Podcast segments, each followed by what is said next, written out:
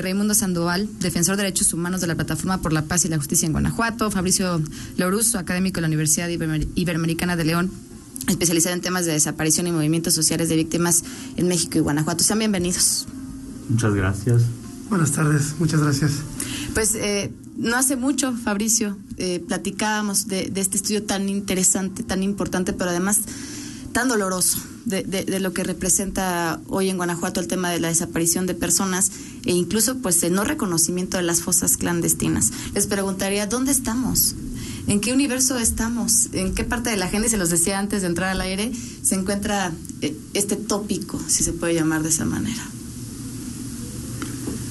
Pues bueno, estábamos y estamos todavía, yo digo, en la negación, invisibilización de ciertos fenómenos de violencia que eh, digamos así, han explotado en la entidad a partir de 2016, 17, 18, inexorablemente cada vez más.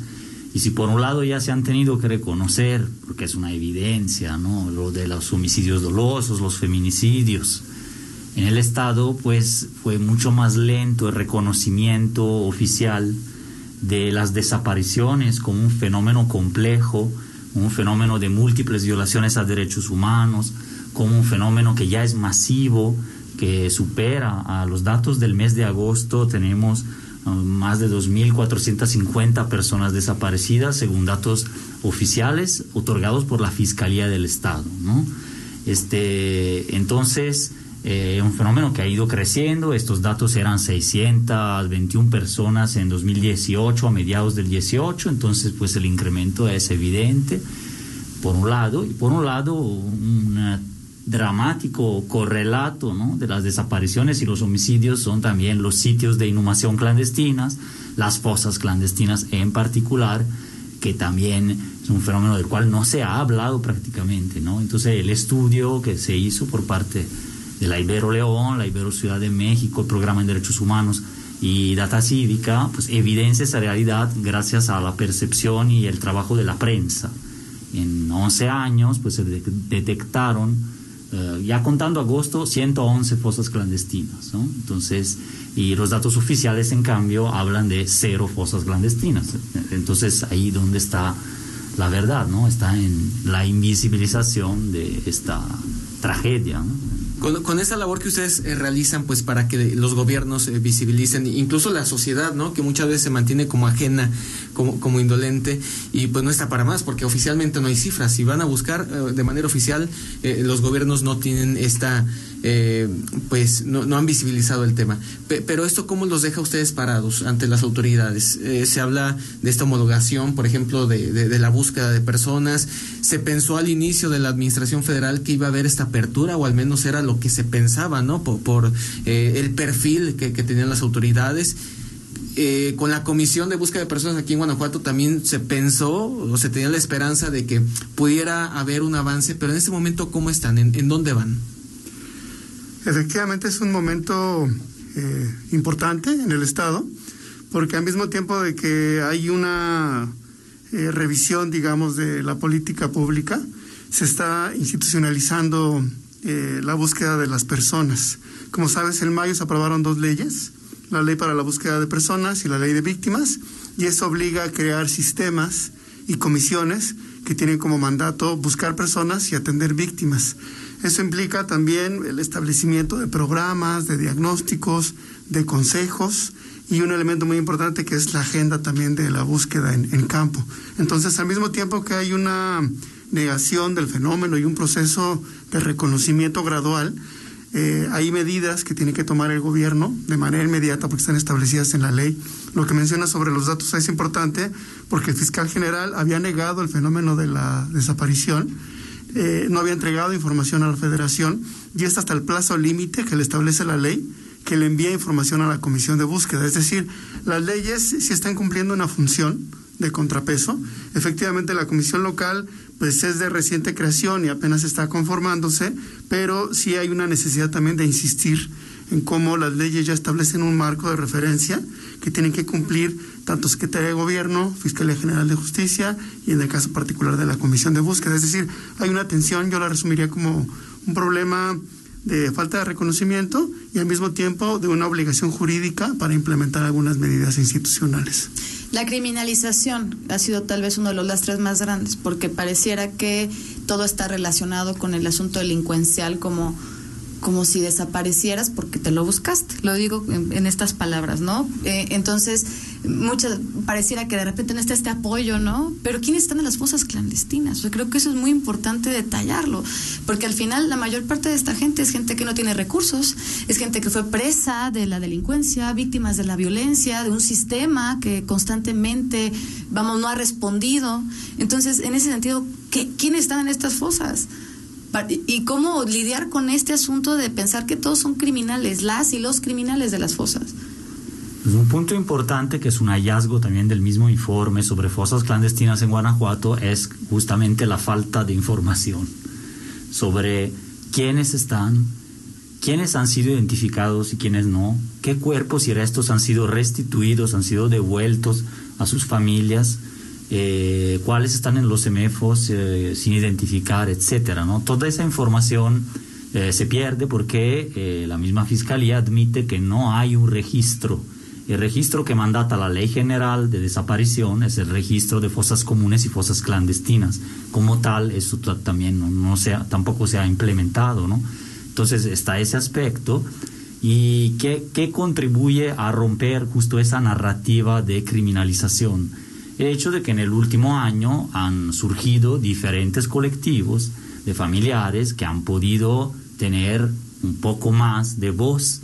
También es un fenómeno nuevo en Guanajuato, entonces también es gracias a ellos, eh, además del proceso legislativo y toda una serie de eh, cambios que se están dando de manera incluso bastante rápida respecto de otras entidades, ¿no? porque hay mucho terreno que recuperar, hay mucho camino que no se ha hecho y mucho retraso en todos estos temas yo digo en general relacionados con derechos humanos, ¿no? Pero especialmente con el movimiento de víctimas y con el movimiento de familiares de personas desaparecidas, ¿no? Que han podido de alguna manera eh, contrarrestar o balancear un poco esa retórica de la criminalización, hablando de sus historias de vida, historias incluso muy, muy difíciles, que hablan de una realidad de desigualdades, de, de marginación muy, muy fuerte en el Estado también. ¿no?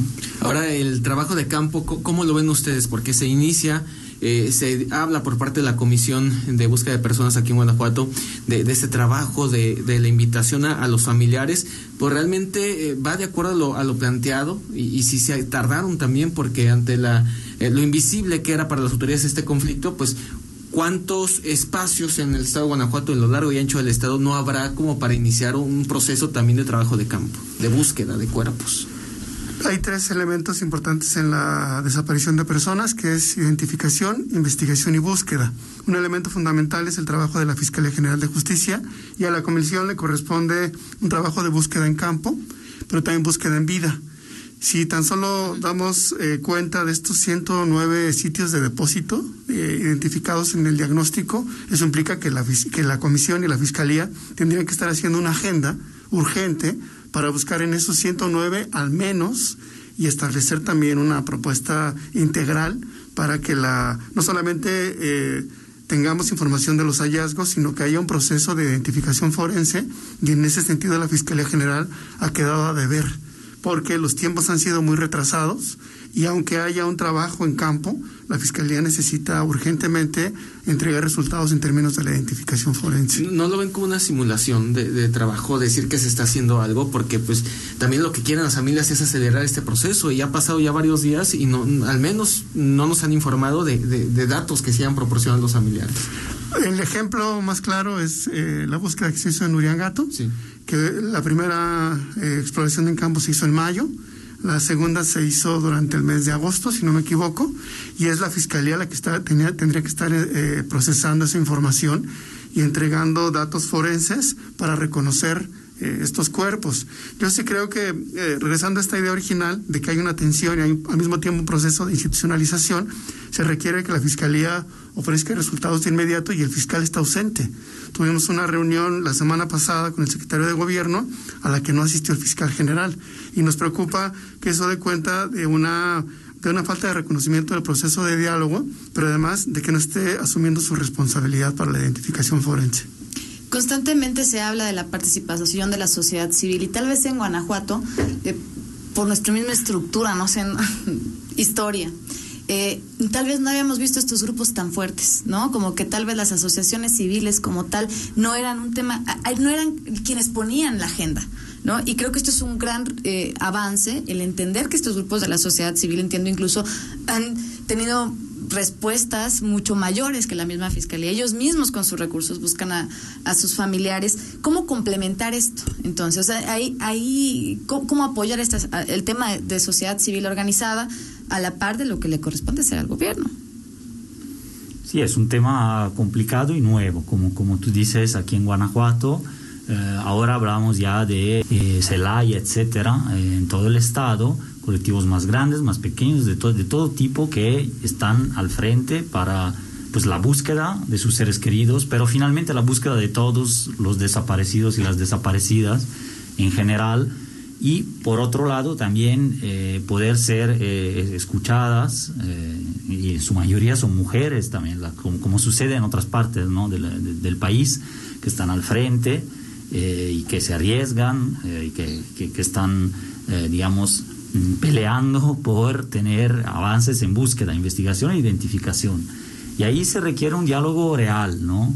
Eh, mesas de trabajo eh, concretas en que las familias puedan tener una incidencia concreta y real en lineamientos, en criterios, en, agenda de búsquedas, en políticas de, los, de cómo funcionan los CEMEFOS, eh, de cómo se mueve fiscalía, en la comunicación con ellas, sobre la misma legislación, sobre tantos aspectos que, hasta la fecha eh, no han sido como que considerados por las mismas autoridades y no se le ha dado a las familias, yo creo, hasta ahora todavía esa posibilidad, como sí ha pasado en, otras, en otros estados, eh, después de una larga lucha, pero pues por fin tenemos ejemplos de Coahuila, Veracruz, Nuevo León, con mesas de trabajos que, que, funcionan, ¿no? Entonces ahí se está dando un inicio de ese proceso y el auspicio es el deseo, es que sea eh, real la incidencia de las familias en temas de agenda y criterios que tienen que ver con sus propias vidas, su propia búsqueda, sus seres queridos y en general con la sociedad, ¿no? Raimundo, perdón, preguntarte. Eh, hay un asunto muy, muy, muy relevante, o así lo considero, y es entender por qué las personas desaparecen porque si no pareciera que es un trabajo como de, bueno, si la búsqueda, si la identificación, pero al final hablamos de un fenómeno que hay detrás de esto, ¿no? Y creo que eso es lo más grave, porque al final no hay garantías de no repetición, porque al final no se, se garantiza la verdad, o sea, saber quién es, cómo y por qué. ¿Cómo vamos ahí? Das en el clavo porque se habla regularmente de la procuración de justicia, pero un elemento fundamental es la prevención del delito. Hay que decir que en la ley general se establecen dos tipos de desaparición. La desaparición forzada de personas, que presuntamente se comete por funcionarios públicos, y la desaparición cometida por particulares. En Guanajuato hay que decir que hay municipios, colonias enteras, donde eh, tenemos documentados más de 30 desapariciones en, un año. Y esas desapariciones son cometidas por particulares, podríamos decir, en algunos casos se sospecha de delincuencia organizada, en otros casos, voy a mencionar dos casos en Silao, donde se presume que policía entregó directamente a dos personas a delincuencia organizada. Y es un caso que está en fiscalía. Ahí el tema es, operan estos dos mecanismos en Guanajuato, tanto la desaparición forzada de personas como la desaparición cometida por particulares. No quisiera reducirlo es un fenómeno ligado solamente a los cárteles, pero sí creo que en esta complejidad que ha mencionado Fabricio sería importante reconocer cómo está operando, cómo está funcionando el mecanismo de la desaparición para entonces prevenirla, porque efectivamente si no estamos solamente observando las consecuencias. Y, esto también conlleva de esfuerzo, de tiempo, pero también de recursos. Ahí ustedes cómo lo han visto en el tema del presupuesto para la atención a víctimas, porque ha sido un trabajo no de la creación de la comisión, sino es un trabajo que ya venía desde antes y de su bolsillo, de, de su dinero. Muchas veces, como le decía Jenny, pues eh, familias con poco recurso han tenido que costear algo tan, sentido como es la búsqueda de sus familiares. ¿Cómo, ven ustedes? ¿O para comer? Pues ha sido, ha sido complicado, como que no se ha generado en el Estado, me parece, una cultura de la atención a víctimas, digna, este, respetando y escuchando cuáles son las exigencias, ¿no? Entonces, todavía no se crea, con siete años de retraso, está la, la, Comisión de Víctimas, de Atención a Víctimas Estatal, respecto de la ley general que es del 2013. Entonces, está, está ese factor, pero no solo son instituciones, ¿no? Es también la manera institucional de atender eh, estas exigencias que en 2020, digamos, ha habido ciertos procesos de acercamiento, ¿no? También del Secretaría de Gobierno que le toca por la Ley General de Víctimas, en ausencia de la Comisión Estatal, pues es Secretaría de Gobierno la, la que se encarga y, y, sí se ha acercado a, a, ciertos procesos, pero tampoco hay una incidencia de las familias y una escucha real de ellas para saber qué necesitan, ¿no? Claro. Este, yo puedo ofrecerte esto, pero no sabemos exactamente qué necesitan para sobrevivir, para la búsqueda, para esta época de pandemia, etcétera, etcétera. Entonces todo ese trabajo necesita uh, recurso e investigación directa también. Una, una, cosa profesional de investigación sobre las exigencias de las víctimas y qué maneras hay para uh, pues satisfacer.